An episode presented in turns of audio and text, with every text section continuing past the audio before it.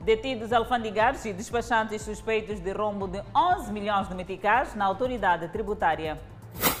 Incêndio consome seis residências na zona militar, na cidade de Maputo. Passageiros forçados a desembarcar de autocarros superlotados. Edilidade da Beira sensibiliza munícipes a abandonarem zonas de risco face ao fenômeno Heloíse.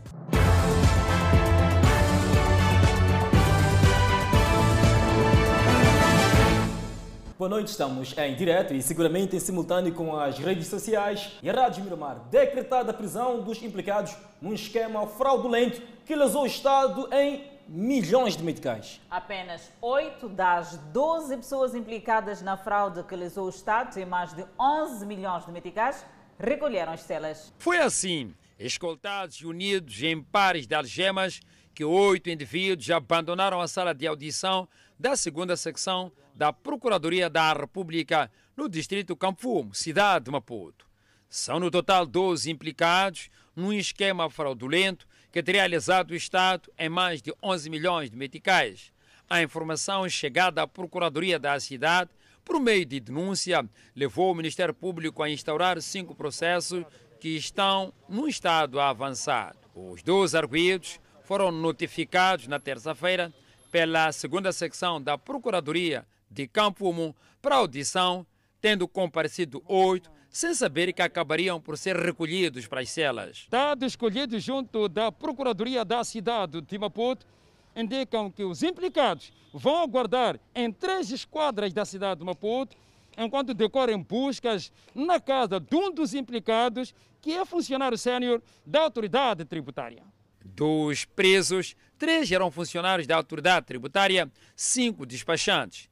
Diligências efetuadas concluíram que os implicados faziam parte de um esquema de falsificação de faturas e cobranças indevidas. Tudo acontecia no terminal de carga do Aeroporto Internacional de Maputo. Quando chegava a mercadoria, os agentes emitiam faturas falsas para as empresas e, em coordenação com os despachantes, procediam ao pagamento através da emissão de cheques, só que o dinheiro não entrava nos cofres da autoridade tributária num autêntico golpe de mestre. O advogado de um dos implicados diz ter ficado surpreendido com a detenção de seu constituinte, porque nesta história ele é apenas uma vítima. Não faz parte da T, muito menos do, do, do, do, do, do, do despachante, não é? Não é. E, mas aí está, encontra-se neste momento ele próprio envolvido no próprio processo. Consta que os mandados de prisão foram emitidos em outubro do ano passado. Segundo nossas fontes, há mais pessoas que nos próximos dias poderão recolher, por desvio de mais de 20 milhões de meticais, recorrendo ao mesmo esquema num outro processo. O incêndio que ocorreu esta quinta-feira destruiu várias residências no bairro militar na cidade de Maputo. O incidente foi provocado por uma vela acesa que foi esquecida numa das residências. Marcas deixadas pela destruição provocada pelo fogo que consumiu as residências no bairro militar, na capital do país. Residentes do bairro em pânico depois de perderem seus bens na sequência do incêndio. O fogo teve origem nesta residência, provocado por uma vela num dos compartimentos da residência. A proprietária da mesma deixou a vela acesa, na perspectiva da filha controlar a vela. A filha foi à escola, esqueceu a vela e o incidente aconteceu aqui nesta residência da zona militar na cidade de Maputo. Foi mesmo muito triste esta situação, porque mesmo eu estava tava aí, estou quase no serviço, mas de repente saiu aqui a miúda, deixou uma vela ali em cima da mesa e a, a vela acabou pegando, a, quase a vela gastando-se, depois acabou pegando a própria mesa, acabou queimando. Então, como nós somos uns de segurança dessa escolinha aqui, vimos aqui pegando fogo, viemos todos aqui a correr, Epa, preocupação. Tentamos ligar para os bombeiros primeiro, mas epa, chegaram também um pouco mais tarde, porque acho que através da distância. Seis casas sofreram com a destruição provocada pelo incêndio, que foi controlado graças à pronta intervenção de alguns vizinhos. Entrei lá dentro, quando eu entro lá dentro, que a sofá que estava acesso. Então, como o fogo era muito, consegui pedir água, porque tentei entrar tanto, tanto dos quartos, não tinha água, não tinha nada e as pessoas que estavam fora chegaram a trazer um palho de água. Tentei a primeira parte, a segunda, e dali as sofás já apagaram-se. Há famílias que perderam todos os seus pertences. Tudo ficou destruído, porque pá, É uma pena, é uma pena para falar no Nós estamos a contar que ano que nós estamos. Que tempo que nós estamos a viver para acontecer uma coisa como essa. O fogo poderia ter atingido mais casas, mas o Serviço Nacional de Salvação Pública chegou a tempo de debelar as chamas. Vítima das inundações acomodadas no centro de trânsito na escola secundária Samora Machel na Beira reclamam da falta de redes mosqueteiras e esteiras. É um centro que alberga mais de 50 famílias oriundas das zonas de Mungaça e Ndunda. Parte destas famílias dizem que passaram a noite em claro por falta de mantas, esteiras e redes mosquiteiras. Aqui estamos a dormir aqui mesmo na lona. Queremos rede, queremos manta. Para ajudar essas crianças que estão incomodadas por ao lado, nós também ao lado. Muitos outros receberam rede mosquiteira. Como a mim, na minha parte, eu não recebi. Assim como vão viver? Nem mosquiteira, nem o quê, nem o quê. O diretor provincial da saúde em Sofala afirmou que as famílias que reclamam a falta de redes mosquiteiras, esteiras e mantas são as que chegaram no centro da acomodação na noite passada e outras na manhã desta quinta-feira. Aliás, a nossa reportagem testemunhou no local a distribuição de redes mosquiteiras, mantas e esteiras às famílias que ainda não tinham recebido estes meios. Neste momento nós estamos a distribuir redes mosquiteiras. É verdade, as pessoas que não têm rede mosquiteira são aqueles que entraram ontem à noite porque também choveu nas últimas 24 horas. Quem, percebe, quem percebeu viu que até hoje, às 6, 7 horas, estava ainda a chover. Então, algumas outras pessoas vieram esta manhã e outros vieram à noite. E são esses que estão a receber rede neste momento e provavelmente tenham perdido suas redes em casa. Em relação às máscaras, também nós estamos a distribuir máscaras aqui mesmo para todos aqueles que tenham entrado, por exemplo, nesse centro sem máscara e tenham entrado neste, neste centro com uma máscara. Mesmo assim, nós estamos a distribuir as máscaras porque é nossa preocupação em relação à prevenção da Covid-19 o uso correto das máscaras. Com a possibilidade da tempestade tropical atingir a cidade da Beira, as autoridades na província de Sefala estudam mecanismos de removerem as tendas e depois retirar as famílias vítimas das inundações para as salas das escolas próximas. Estamos a preparar do tipo, se o ciclone passa por Beira, e nós, no fim do dia de amanhã, teremos que remover essas tendas. As pessoas, naturalmente, terão que ficar na escola secundária Samora Machel, aqui ao lado. Como podemos ver, estamos no campo da escola secundária Samora Machel. Então, passarão para a sala de aula. Nós achamos que são os locais mais seguros. Na Beira, foram abertos quatro centros de acomodação que albergam mais de 600 pessoas, oriundas das zonas propensas a inundações. Equipas multissectoriais, constituídas pela Polícia de Trânsito, Agência Metropolitana de Transportes e NATER, posicionaram-se nas paragens para fiscalizar a lotação de passageiros em autocarros. O objetivo é fazer cumprir as medidas de prevenção contra o novo coronavírus. Superlotação de passageiros em autocarros no topo do incumprimento das medidas de prevenção da propagação do coronavírus.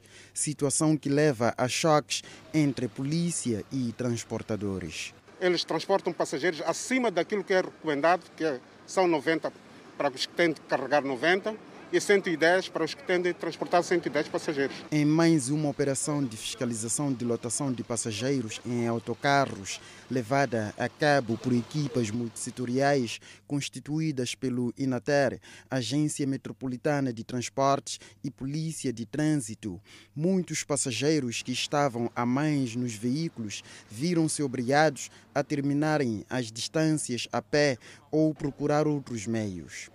Para estes, a fiscalização é uma injustiça, pois há escassez de transporte. Eu acho que tinha que se alocar mais transporte, porque é um pouco absurdo apanhamos um chapa num, num certo ponto e antes de chegar ao destino temos que interromper a viagem. E numa paragem dessa, para apanhar transporte até ao nosso local de trabalho é muito complicado. Os patrões eh, zangam conosco, somos cortados e nada justifica isso. Está claro, temos, temos doença sim, entende-se. Mas a situação não está boa. O que é que a gente faz com essa situação? Isto aqui é lamentável. Pá. O que é que acha que devia ser feito? Deviam meter os carros. Exemplo, é Matendene, não tem nenhum carro. Havia carros ali. Retiraram todos os carros. Fizemos ligações, vivemos de ligações. Nem todos os bairros têm carros. Quando este autocarro foi obrigado a descarregar passageiros, tinha ficado com menos que a metade do número que transportava, sendo que tiveram que perfilar de novo para acederem ao transporte. Nós somos eh, insistidos mesmo com os passageiros quando chegamos nas paragens, as pessoas sempre querem entrar à força. Mesmo agora estou a negar de descer. Há quem se vê na iminência de perder emprego por conta de constantes atrasos. Tinha que se resolver tudo, o governo mandar muitos mais bombos para a gente poder subir 3-3, está a ver, meu irmão? Isto aqui não está certo. O patrão lá precisa de mim, agora vou perder emprego. Quem há de alimentar os meus filhos?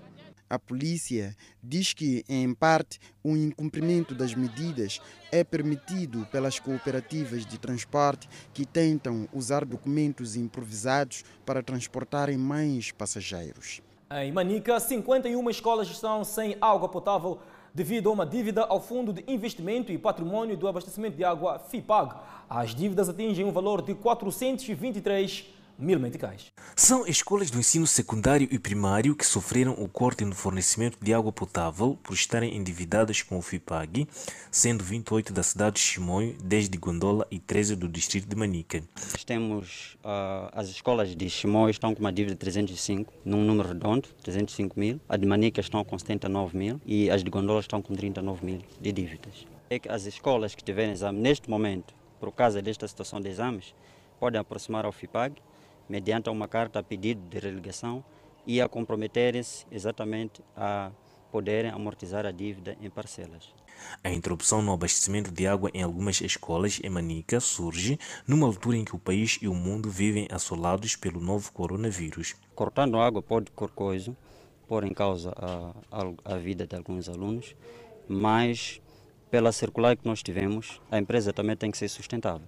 É verdade, estamos nessa situação da pandemia, mas também temos que ter algum ganho para darmos a continuidade do serviço de abastecimento de água. A escola primária do primeiro e segundo grau, Josina Machel, foi uma das instituições onde o FIPAG cortou o fornecimento de água. E neste momento os alunos estão à sua sorte. Aqui nós não temos água, fazemos de buscar no poço e para lavar mais é muito difícil. Às vezes no vale não encontramos água. Nós estamos a fazer assim mesmo, entrar na sala sem lavar a mão, Epa, na sala tem outras pessoas, não usa máscara. Inara Zico tem filhos e sobrinhos que frequentam a sétima classe na IPC Josina Machiel. Ela lamenta o facto das escolas não regularizarem o pagamento das faturas de água, numa altura em que o líquido é uma das armas para combater a pandemia da Covid-19. Tenho meus filhos que estudam e sobrinhos também que estudam, vizinhos. Não é preciso a escola organizar essa situação de água para os meninos conseguirem lavar as mãos e se prevenir através do, do coronavírus. Enquanto a água não jora nas torneiras de algumas escolas, os alunos são obrigados a percorrerem longas distâncias à procura do líquido para abastecer as instituições de ensino, situação que poderá comprometer o processo de ensino e aprendizagem destes. Falta eficiência na prestação de serviços ao público no balcão da Direção de Identificação Civil de Campo Fumo é resultado do encerramento de 30 guichês por conta de mais sete casos positivos da Covid-19. Emissão e levantamento de BIs, serviços a serem prestados a meio gás no balcão da DNIC de Camfumo, na Avenida Eduardo Mondlane, cidade de Maputo, em resultado do encerramento de 30 guichês para desinfecção e testagem de funcionários, depois de mais sete terem sido infectados pelo coronavírus. Utentes na fila, horas a fio. Quero meter meus documentos numa empresa, precisa o fotocópia de BI para meu certificado de trabalhar. Agora sim estou parado, quase toda a minha vida está parado. Está nos prejudicar muito porque chegamos aqui de manhã e ainda não nos informaram está a funcionar ou não. Muitos dos utentes que aqui estão não sabem o que se passa, não há qualquer aviso colado na vitrine e ninguém lhes diz nada. Se é uma instituição pública, deve-se colocar o aviso de uma maneira adequada para o povo saber e saber como se tratar e não só tem, estamos a pedir pelo menos que indique um número que se atende por dia. Todos os utentes que entrevistamos não sabem da validade de BIs caducados até 31 de maio. Daí a preocupação em emitir um novo. Ainda não tem. Não tem conhecimento? Não tenho conhecimento. Que pode usar o BI caducado? Não. O porta-voz da DNIC reitera não haver necessidade de pedido de emissão de novos BIs por parte dos que têm caducados. É que todos os bilhetes caducados são válidos até 31 de maio. Então, não faz muito sentido eh, a demanda que está sendo feita perante os serviços de identificação civil, tendo presente este, este fenômeno. Isto está plasmado no artigo 11, uh, número 1 e 2, que diz que todos os documentos de identificação civil são válidos até 31 de maio.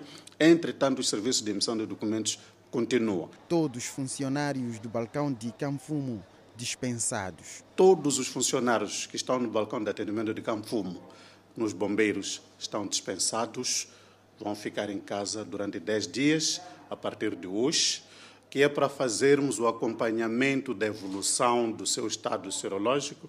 Uh, neste momento, o grosso é assintomático, mas pode ser que, com o decorrer do tempo, alguns tenham alguma sintomatologia. Só cinco guichês estão operacionais no balcão de Camfumo e só irão prestar serviços mínimos por 10 dias, suportados por funcionários movimentados de outros balcões. Face à passagem da tempestade tropical Heloise, David Simango apela aos municípios da Beira a abandonarem zonas de risco e criarem condições de proteção de pessoas e bens. Simango falava na Beira em conferência de imprensa, onde deu a conhecer as ações em curso da idilidade, tem acompanhado junto das autoridades competentes os progressos que a tempestade tropical severa tem seguido. O presidente do Conselho Autarco da Beira afirmou que é preciso que os beirenses acreditem na sua capacidade de adaptação e resiliência esta tempestade vai acontecer numa altura em que o pico de maré é 2,8, o que é muito bom e muito favorável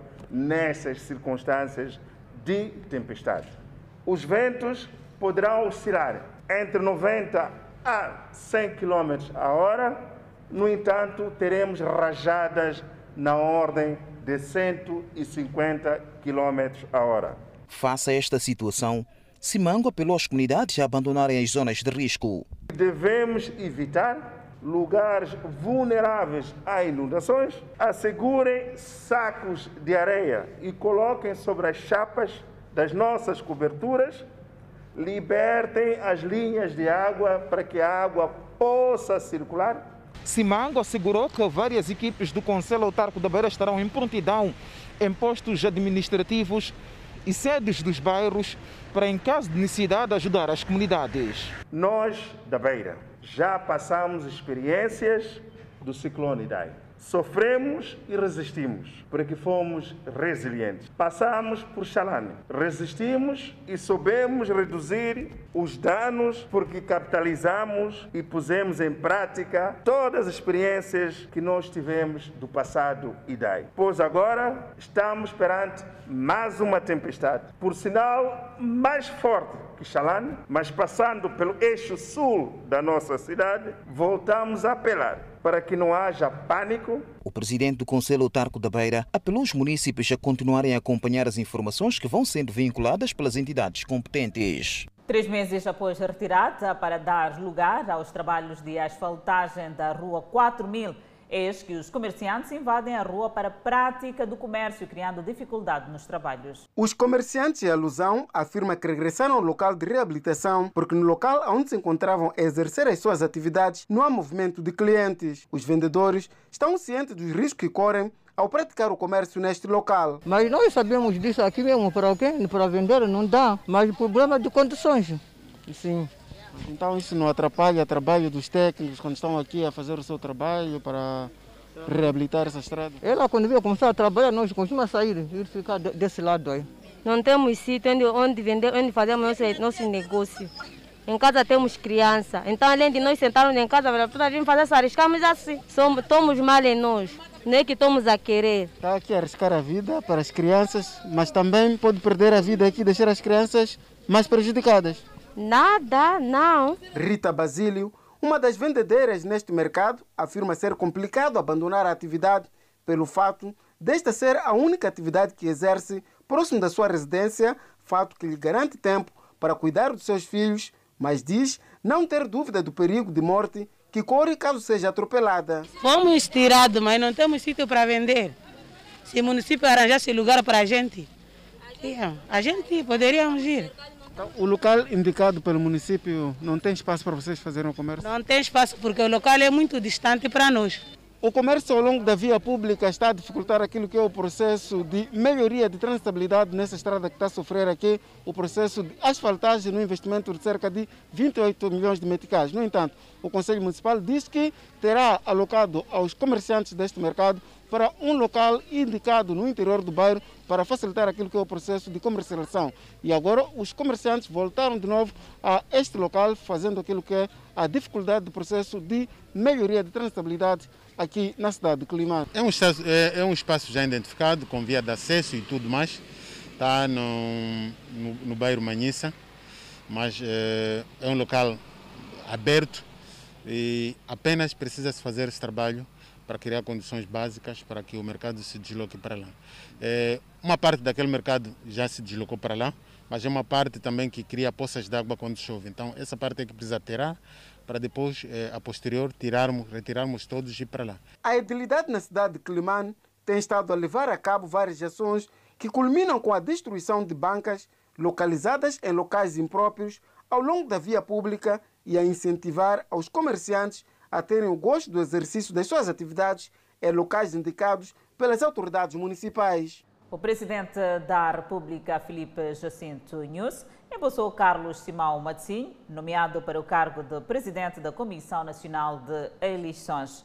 Na mesma ocasião, o presidente Nunes empossou Carlos Alberto Caui e Fernando Antônio Mazanga, nomeados para o cargo de vice-presidente da Comissão Nacional de Eleições. Continuamos a olhar já as notícias detido homem de 37 anos de idade por violar filha de sua amiga e menor tem apenas 10 anos de idade.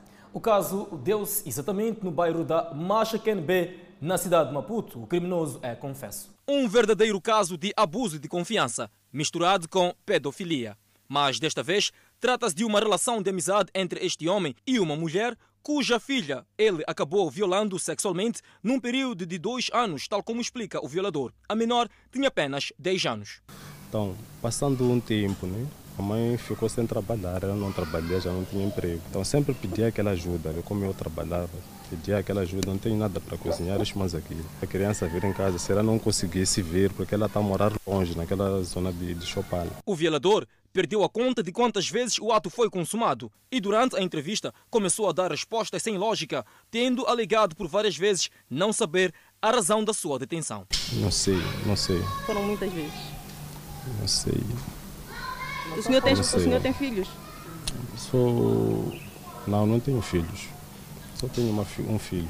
Mas o Serviço Nacional de Investigação Criminal não tem dúvidas que Nguenha é culpado, uma vez que os exames assim comprovaram. Esta menor era residente, eh, segundo apuramos nos fatos, residia com familiares, com seus tios nesse caso, e a mãe, ao visitar uma das visitas que fiz aos familiares, ou a sua filha percebeu que a filha eh, estava ou apresentava, apresentava algumas eh, deformações, falamos de, de, de, nos órgãos sexuais, e o que culminou com, com a sua logo primeira eh, percepção de que a, a filha vinha sendo vítima de algum abuso sexual. Hilário Lole deixa um apelo aos pais de filhos menores, raparigas sobretudo. É, o Serviço Nacional de Investigação Criminal, ao nível da cidade de Maputo, é, apela, apela a, todo, a todos os familiares, assim, assim, como a todos os cidadãos, para que cuidem dos seus menores, é, evitem deixá-los com indivíduos estranhos à família, e não só, assim como indivíduos que, de certa forma, possam aparentar algum comportamento estranho a essa, a essa, a essa menor. Ainda sob custódia do Cernic, na cidade de Maputo, está esta quadrilha indiciada no furto de viaturas com recurso a chaves falsas, tanto na cidade como nos bairros circundantes. Uma situação demasiado complicada que não para por aqui. Num outro caso, uma menor de 11 anos que terá sido violada sexualmente em dezembro último continua hospitalizada e os familiares exigem responsabilização do indiciado que teria sido reposto à liberdade depois da denúncia. Uma comunidade revoltada com o caso de arrepiar. Homem de 46 anos de idade terá violado sexualmente uma menor de apenas 11, por sinal, uma vizinha. Supõe-se que tudo aconteceu quando a menor estava numa árvore desta casa e o indiciado chamou-a para dentro da casa e forçou a menor a manter relações íntimas. O caso de violação sexual da menor de 11 anos remota desde o dia 21 de dezembro de 2020. No entanto, até agora, esta menor continua hospitalizada e neste momento o indiciado já está detido. Mas a revolta popular não dá espaço, clama por justiça. Familiares e vizinhos conta um episódio cujas consequências são vividas até hoje. Até agora ainda que está no hospital. Quando chegamos ali na, na, na empagem, então ele disse assim, epa, o filho que eu violei está em casa. E eu disse, epa, está a brincar esse aqui. Enquanto aquela polícia falou, disse, epa, você que, onde que você vai? Vai, não interessa de nada eu. Tá vendo? Ali eu fiquei muito chateado. Fiquei muito chateado que a criança até agora. Eu disse, olha, essa criança eu vou trazer na tua casa é que você está violado, mas você não está a trabalhar bem da outra maneira. Nesse caso, a menor foi para o hospital, ficou de baixa no dia 23, 21 e teve alta no dia 23 de dezembro. No dia 25 de dezembro, voltou de novo para o estado de Maracuene, porque a criança não estava bem. Voltou no dia 28, levamos as crianças de novo para o hospital de Maracuene. Mandaram-nos voltar. E, e disseram que a criança tinha que ir ao controle no dia 7 de dezembro. Não, dia 7 de janeiro, desculpe. Então, dia 7, a criança foi para lá, dizendo que a criança tinha problema de sangue, sei lá quantos que é. A pessoa que foi com a criança no hospital voltou com a criança aqui em casa. Então, na segunda-feira passada, que era segunda-feira, dia que, se não me falha a memória, foi de novo com a criança para Maracuene. Transferiu a criança para Zemacamo, Zemacamo, direto para Centrane. Uma das vizinhas acusa a polícia de estar a cobertar o suposto violador. Aqui em Bobona, aqui, cada qual faz o que entende, não faz coisa que não está dentro de lei. Eu fiquei muito triste porque amanhã Há de ser meu filho, que alguém vai pegar dormir com ele. Não é esse que foi violado, é meu filho, é meu neto. Eu estou muito triste, de verdade. Mas e depois, quando leva essas pessoas que enviaram as pessoas, vai meter na cadeia comer feijão. A nossa reportagem ficou a saber que o indiciado já está detido no comando distrital de Marraquém e o caso já está encaminhado para o tribunal. Respeitamos o setor da educação, onde a Universidade de Jua Kishisan procurou a nossa reportagem para esclarecer que o edital incorporado na proposta de edital da Universidade Eduardo Mondlane e que foi posto a circular nas redes sociais é verdadeiro. Este o edital incorporado na proposta do edital da Universidade Eduardo Mondlane, posto a circular de mão em mão via redes sociais, o que gerou estranheza nos candidatos ao ensino superior, especificamente da Universidade Eduardo Mondlane. Confrontada com esta informação, a Universidade Joaquim Chessan esclarece que o edital incorporado no site da UEM e toda a informação ali contida são verídicos. A Universidade Joaquim Chessan, antes também de ser a Universidade Joaquim Chessan, era um Instituto de Relações Internacionais, tem uma relação de longa data de relação de prestação de serviços com a UEM. A UEM é nossa parceira no sentido de prestação de serviços de inscrição dos nossos candidatos e da produção das listas, entre outros fenômenos que ocorrem. E toda a informação que aparece no site da UEM em relação ao JC é verdadeira, incluindo as faturas que saem, depois se a pessoa pagar, é, sairá a, a, o recibo. Ainda segundo nosso entrevistado, todos aqueles que eventualmente, por meio deste edital, tenham efetuado inscrição para a Universidade de Joaquim Chessano e depositado os valores exigidos por disciplina, podem ficar tranquilos, irão concorrer para os cursos escolhidos para o efeito. E, portanto, as pessoas que estão com interesse de participar nos exames de admissão e querem entrar na Universidade João Quistão, que lecionam, nomeadamente, o curso de Relações Internacionais, diurno e noturno, que chamamos laboral e pós-laboral, o curso de Administração Pública, laboral e pós-laboral, e o curso de Engenharia Informática. São esses três cursos que as pessoas encontram quando entram. E se as pessoas estão interessadas nesses cursos e na Universidade João Quistão, concede, nos impede, fiquem à vontade porque todo o processo que ocorrer dentro do site é legal. A Universidade Joaquim Chessano foi criada em 2018 e resulta da fusão entre o Instituto Superior das Relações Internacionais e o Instituto Superior da Administração Pública. Os exames de admissão irão decorrer de 24 a 26 de fevereiro próximo. Acompanhe no próximo bloco. Longas filas propiciam propagação da Covid-19 em Quilomane. O Cernic, em Vilanculo, deteve um homem de nacionalidade chinesa na posse de espécies proibidas. Vamos ao intervalo, voltamos com mais informações.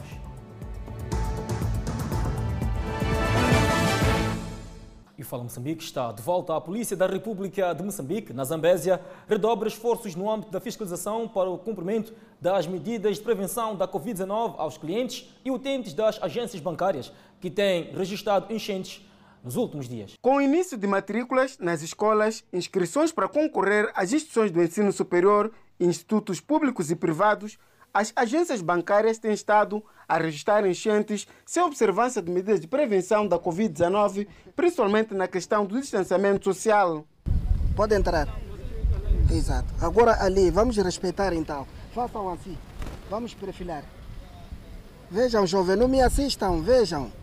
Vejam o que estão a fazer ali. Um pouco pela cidade de Climane, autoridades policiais têm estado a levar a cabo ações de sensibilização por forma a que observe aquilo que são as medidas de prevenção contra o novo coronavírus. Na sua maioria está-se a falar daqui do distanciamento entre as pessoas para que façam então as filas para as entradas dos principais bancos. Mas também ao nível das entradas da cidade de Climane, a atividade tem sido a mesma para com os taxistas que tentam entrar para a cidade de Climane para que estes observam aqui são as medidas de prevenção contra o novo coronavírus, principalmente o uso da máscara. Da maneira também como estão a ver, eh, a população está a acatar. Desde manhã, eh, a população está a acatar. Muito obrigado. Nas entradas da cidade também há essa atividade? Ah, existem, existem. O que estão a fazer com os taxistas? É, taxistas estamos a tentar a sensibilizar. Para ouvir todos não é fácil, não é? Estamos a sensibilizar todos. Yara Figueiredo, uma das jovens nestas filas, afirma que a ação da polícia é bem-vinda, uma vez que os cidadãos nestes locais pouco têm observado as medidas de prevenção, algo que pode contribuir para a propagação da pandemia. Quando a polícia chegou, sim, organizou a fila, mas já está bem. Obrigada. Há quanto tempo? Aqui na fila? Há 30 minutos. Mas como está a ver a fila? Está a andar? Não, a fila não está a andar. não está a andar, sim. Ao nível da cidade de Climane, em alguns pontos de entrada estão em curso ações de fiscalização, na sua maioria em taxistas de bicicletas e motas. O Cernic em Vilanculo deteve um homem de origem chinesa na posse de algumas quantidades de cavalo marinho, uma espécie cuja captura é proibida. As autoridades na província de Inhambane não têm dúvidas de que este recurso pesqueiro tenha sido capturado na costa de Vilanculo. No total, são 9 kg de cavalo marinho que estavam na posse deste indivíduo de origem chinesa, detido nas celas do Cernic em Vilanculo. O indiciado não se mostrou disponível a tecer muitos comentários à imprensa, mas admitiu que este produto tem alto valor comercial com aplicação na medicina. Eu não, não, saber tinha, tinha quanto por um quilo. Coisa para fazer comprimido. O Cernic confirma que das investigações feitas chegou à conclusão de que a rede é extensa e que este indivíduo é quem pretendia levar o produto ao exterior. Ah, nós temos fatos evidentes que este produto foi retirado na sua residência, tanto, que oh, fez busca e apreensão na residência. Não foi possível apurar quanto valor vale este produto apreendido aqui em Vilanculo, uma vez ser um produto protegido pela lei e que não está na tabela dos comercializados. Bem, avaliando a complexidade deste assunto, nós estamos em contato com, com os colegas da Direção Provincial de Pescas que têm os peritos que podem nos ajudar a calcular o valor do o valor em prejuízo que, que, que lesava, portanto, o Estado. Há dias, a nossa equipe de reportagem esteve em Vilanculo e conversou com o ambientalista Carlos Serra, que mostrou-se preocupado com a exploração desenfreada de recursos marinhos, causando extinção de alguns e apelou para mera fiscalização por parte das autoridades. Isto significa também muita perda para a biodiversidade e muita perda para a economia, porque há muito peixe que acaba pescado, ou muitas espécies que acabam capturadas e que não são aproveitadas ou então nem sequer chegam a crescer. E é preciso reforçar isto com o trabalho das estruturas de governação local. Portanto, é também muito importante e até ao nível também dos comitês de gestão uh, pesqueira, portanto, a nível do próprio pescador, é, há um trabalho que tem que acontecer localmente. Não basta só pensarmos disto de cima para baixo, mas é preciso também a nível da base, trabalhar muito. No que apuramos, a nível da província de Inhambane, o cavalo marinho pode ser encontrado na costa dos distritos de Vilanculo e Nhassoro. Cerca de 5 mil clientes já têm acesso à corrente elétrica na cidade de Nampula por meio das novas ligações que estão a ser efetuadas de forma gratuita. A ação insere-se no quadro da Iniciativa Presidencial de Acesso Universal da Corrente Elétrica, que vai até 2030. Desde o anúncio da pretensão da isenção no acesso à energia, a Eletricidade de Moçambique e Nampula diz estar a registrar aumento do nível de procura dos seus serviços. Do anúncio até agora, tivemos uma solicitação e ligação cerca de 5 mil, 5 mil clientes.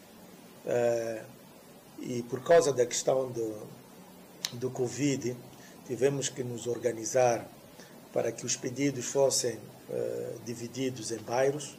Não é? Uh, chega um dia, é o bairro, por exemplo, Matala, para não permitir que as pessoas estejam aqui aglomeradas nos nossos, nos nossos serviços. As novas ligações consistem na montagem de transformadores de energia, montagem de linha média e alta tensão e depois as respectivas ligações domésticas.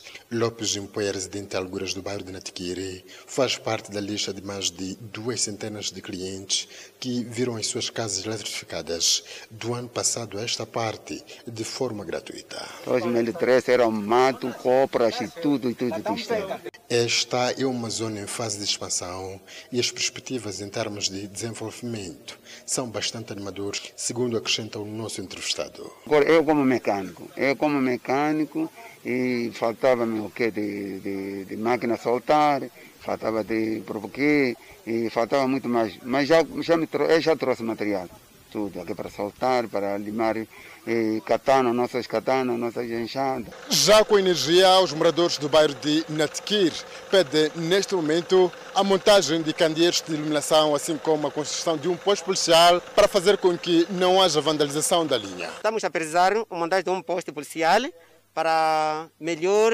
conhecimento desses nossos fios. Lâmpadas também para a pessoa que está do outro lado ver que lá é um, é um, é um sítio onde é que se vive. Além de Natiquiri, os bairros de Namtikriwa, Moala Expansão e Maivir são neste momento as zonas com mais solicitações de energia na cidade de Nampula. Para evitar a ruptura e ultrapassar as dificuldades na distribuição de medicamentos, as autoridades de saúde na província central de Tete implementam a distribuição terceirizada a nível dos distritos.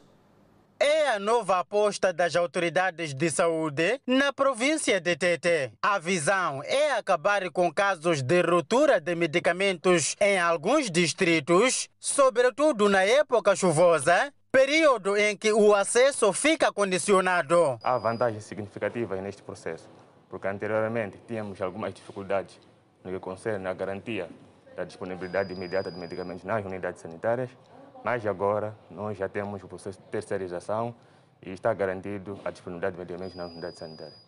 Tem inúmeras vantagens, por exemplo, a redução de rupturas de estoque, a garantia de disponibilidade de medicamentos em tempo útil.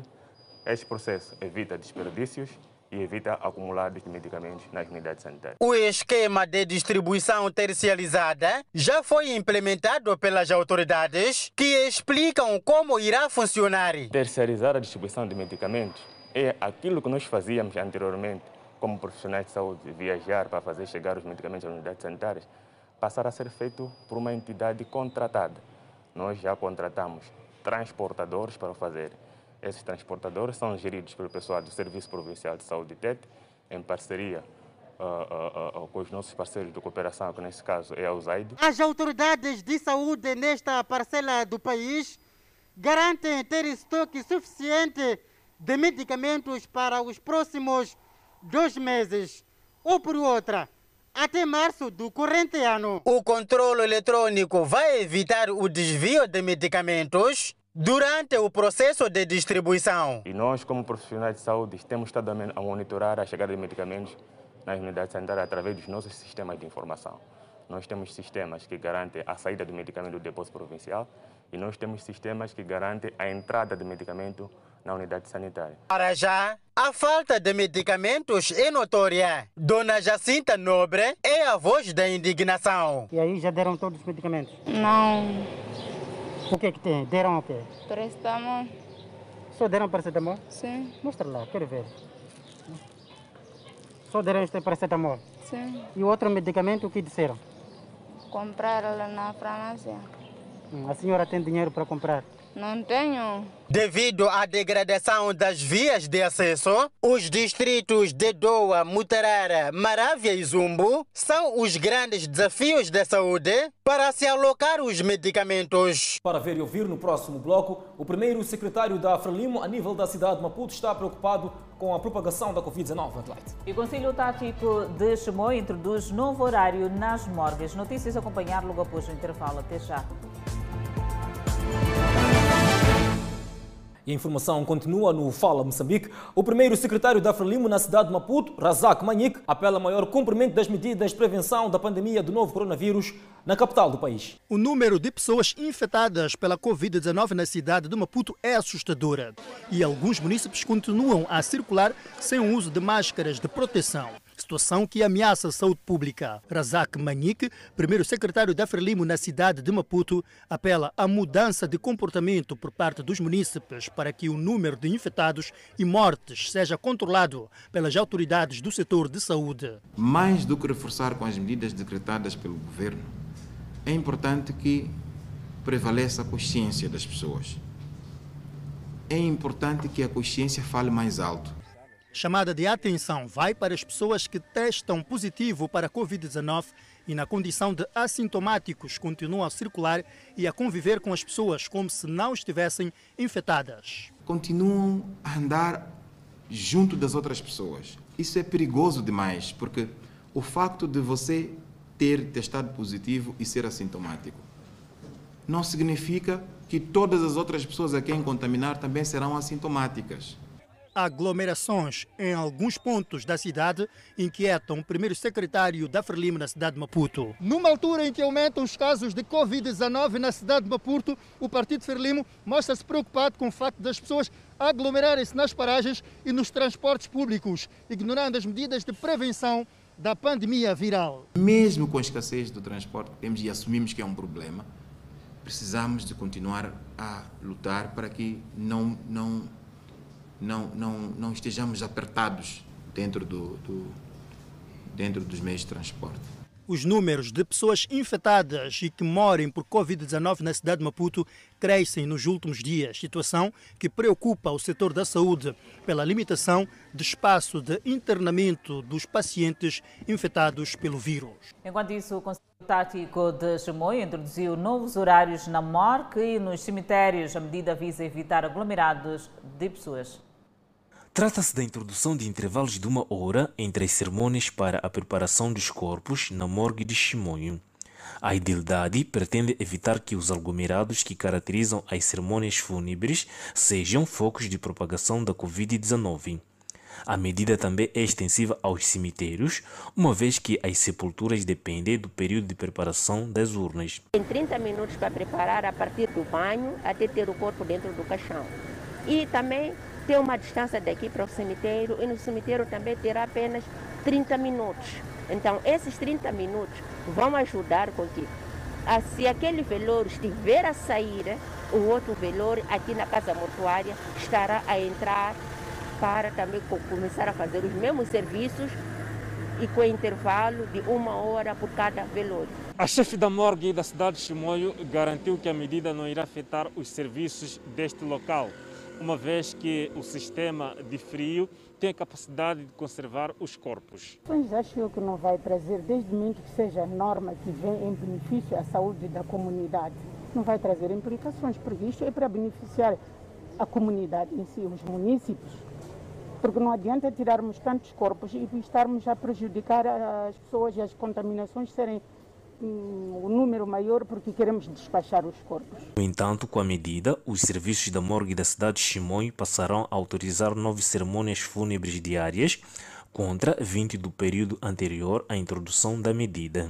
Para aumentar a disponibilidade de água na cidade de Pemba e facilitar a higienização dos munícipes em tempos da pandemia, a idilidade local está a levar a cabo a construção de furos de água e alocar tanques aéreos. Nos bairros. Com vista a aumentar a disponibilidade de água na autarquia e facilitar a higienização das mãos, que é uma das medidas de contenção da gripe viral, a Idilidade de Pemba está a construir novos furos de água na Urbi. A previsão é instalar 60 fontenários ao nível de Pemba, numa iniciativa que inclui também estabelecimentos de ensino. Desde março do ano passado, uh, temos a pandemia da Covid-19. Então, isso obriga que tenhamos mais higiene, neste caso, a higienização das nossas mãos e higiene em geral. Somos obrigados a adicionar a esses furos que alocamos aos bairros nas nossas escolas. Ah, para dizer dos 60 furos, até agora já estamos com 20 furos que já concluímos e entregamos aos bairros. A escola primária e secundária Samora Machel, localizada no bairro de Metula, é um dos estabelecimentos de ensino que já beneficia de furo de água construída pela Edilidade no âmbito da prevenção do novo coronavírus. Esse é um ganho, é um avanço significativo que nós não vamos parar, esperar só a, a água da FIPAG, mas também esta água vamos usar. Aquela fontenária me ajuda a lavar as mãos, evitar o coronavírus, higiene. Para além de Samora Machel, as escolas primárias de Natid e de Muxara viram também aumentada a sua capacidade de disponibilidade de água, o que poderá não somente resolver problemas ligados à Covid-19, como também para o consumo. É um furo de água para lavar mão, todos os meus colegas, para, para lavar mão, hum, para beber e para para levar na casa de banho. A iniciativa do Conselho Autárquico de Pemba contempla igualmente a reabilitação de fontenários públicos que se encontram em estado obsoleto ao nível dos bairros e a alocação de tanques aéreos em coordenação com o Fundo do Patrimônio de Abastecimento de Água. Estamos a negociar com os nossos parceiros para podermos instalar, que será a segunda fase, nessas todas as fontenárias, um sistema de painel solar, em que vai permitir tenhamos um tanque elevatório, um pequeno tanque, mesmo que seja de 5 mil litros, e de modo que a população não, não, não perca muito tempo, não, não, não crie muitas bichas para poderem ter água. Seguimos com a evolução da Covid-19 no país. Moçambique registrou mais 26 recuperados e eleva para 19.510 o cumulativo. O país tem cumulativamente 1.303 internados, sendo 243 nos centros de internamento da Covid-19 no outro quadro, desta feita de número de casos positivos. O país tem acumulativamente 30.225 casos positivos registrados, dos quais 29.909 de transmissão local e 316 importados. Moçambique testou nas últimas 24 horas 3.052 amostras, das quais 826 revelaram-se positivas. Destes, 795 são de nacionalidade moçambicana, 11 estrangeiros e 23 de nacionalidade ainda por apurar. Todos resultam de transmissão local. Há registro de mais 12 mortes, elevando para 283 as vítimas mortais. Moçambique tem 10.428 casos ativos da pandemia viral. Joe Biden, novo presidente americano, já anunciou algumas medidas da sua administração após investidura nesta quarta-feira. Atualidade internacional, nós voltamos em instantes.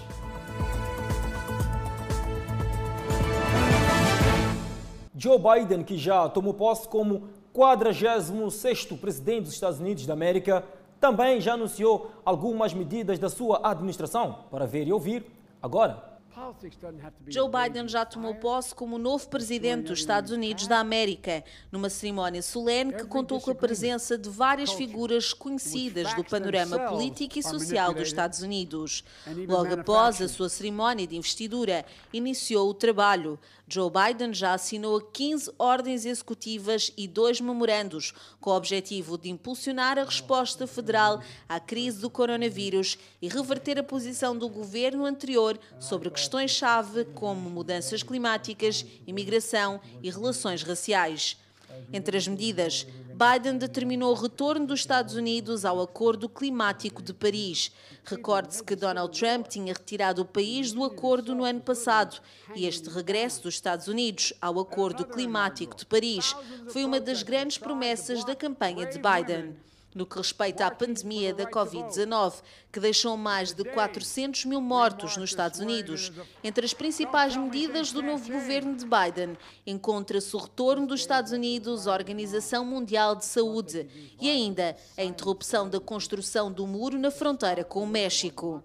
Ainda no que respeita à Covid-19, encontram-se outras medidas a aplicar, entre elas a obrigatoriedade do uso de máscara em instalações federais, transportes entre Estados e para funcionários do governo central. A expectativa é que várias outras ordens executivas sejam assinadas por Joe Biden nos próximos dias. O novo governo diz que o estado atual do país, que enfrenta uma pandemia e as consequências económicas dela, justifica a urgência do presidente. As medidas são não apenas para reverter os danos mais graves do governo Trump, mas também para começar a fazer os Estados Unidos avançar, afirmou num comunicado a Casa Branca. Entre as mudanças que podem ocorrer nos próximos dias. Os mercados da Ásia abriram esta quinta-feira mais forte após a tomada de posse de Joe Biden como presidente dos Estados Unidos. Os mercados asiáticos abriram mais forte na esperança de que o recém-impulsado presidente dos Estados Unidos, Joe Biden, colocaria em prática mais estímulos econômicos para compensar os danos causados pela pandemia da Covid-19. Em Hong Kong, o índice de referência subiu além do nível de 30 mil pontos para a primeira vez desde maio de 2019, com o índice Hang Seng subindo 0,2% para 30.023,62, quando era 1 hora e 40 minutos. No sexto dia de ganhos, no Japão, o benchmark Nikkei 225 abriu em alta de 0,65% a 28.710,41 pontos. Na Coreia do Sul, o benchmark Kospi abriu 0,60% a 3.133,19 pontos a partir de 0 horas e 48 minutos. Espera-se que o governo de Joe Biden promova um plano de estímulo fiscal de quase 2 trilhões de dólares norte-americanos. A China decidiu punir 28 pessoas que violaram gravemente a soberania da China e que foram as principais responsáveis por uma série de ações dos Estados Unidos em questões relacionadas com aquele país asiático. Eles incluem Michael R. Pompeo, Peter K. Navarro, Robert C. O'Brien, David R. Stilwell, Matthew Pottinger, Alex M. Azar II, Keith J. Crack e Kelly D.K. Kraft, da administração Trump, e John R. Bolton e Stephen R. Bannon. Esses indivíduos e seus familiares próximos são proibidos de entrar no continente em Hong Kong e em Macau da China. Eles e as empresas e instituições a eles associados também estão impedidos de fazer negócios com a China, disse o porta-voz. Nos últimos anos, alguns políticos anti-China nos Estados Unidos, movidos por seus interesses políticos, egoístas e preconceito e ódio contra a China, e não demonstrando consideração pelos interesses do povo chinês e americano, planearam, promoveram e executaram movimentos que interferiram grandemente nos assuntos internos da China, minaram os interesses da China, ofenderam o povo chinês e perturbaram seriamente as relações China-Estados Unidos, disse o porta-voz. O governo chinês defende firmemente a soberania nacional da China, os interesses de segurança e desenvolvimento, disse ainda o porta-voz. E a Cuba expressou grandes esperanças por sua vacina contra o novo coronavírus. Com o tempo, Cuba espera produzir 100 milhões de doses da vacina para uso doméstico e atender a demanda de países como Vietnã, Irão e Venezuela. O Finlay Vaccines Institute iniciou os testes clínicos da fase 2 da vacina, testando a vacina com 900 voluntários após testes bem-sucedidos envolvendo uma amostra de 100 pessoas. As autoridades disseram que os testes anteriores não mostraram efeitos negativos nos voluntários e destacam que o Sovereign II não requer condições especiais de refrigeração para ser armazenado. Além do Sovereign II, Cuba está a desenvolver três outras vacinas que ainda estão em estágios iniciais de pesquisa. O Sovereign 1 está a ser testado como uma vacina para as novas mutações do vírus encontradas no Reino Unido, Japão e Califórnia. Enquanto Cuba mantinha a propagação da pandemia sob controle durante 2020, a ilha sofreu um surto no início de 2021, após a abertura de seus aeroportos. As autoridades cubanas relataram 180 mortes entre 19.122 pessoas infectadas com a Covid-19. Convidamos a um breve intervalo, mas antes a previsão para as próximas 24 horas. Pemba, 32 de máxima, Lixinga, 26 de máxima, Nampula, 30 de máxima. Seguimos para o centro do país, onde temos Tete, com uma máxima de 34, Quilimano, 29 de máxima, Chimoio, 25 de máxima, Beira, 30 de máxima. Vilanculo com 31 de máxima, Inhambane também com 31 de máxima, Xaixai 29 de máxima Maputo, 31 de máxima, 23 de mínima, previsão de chuva.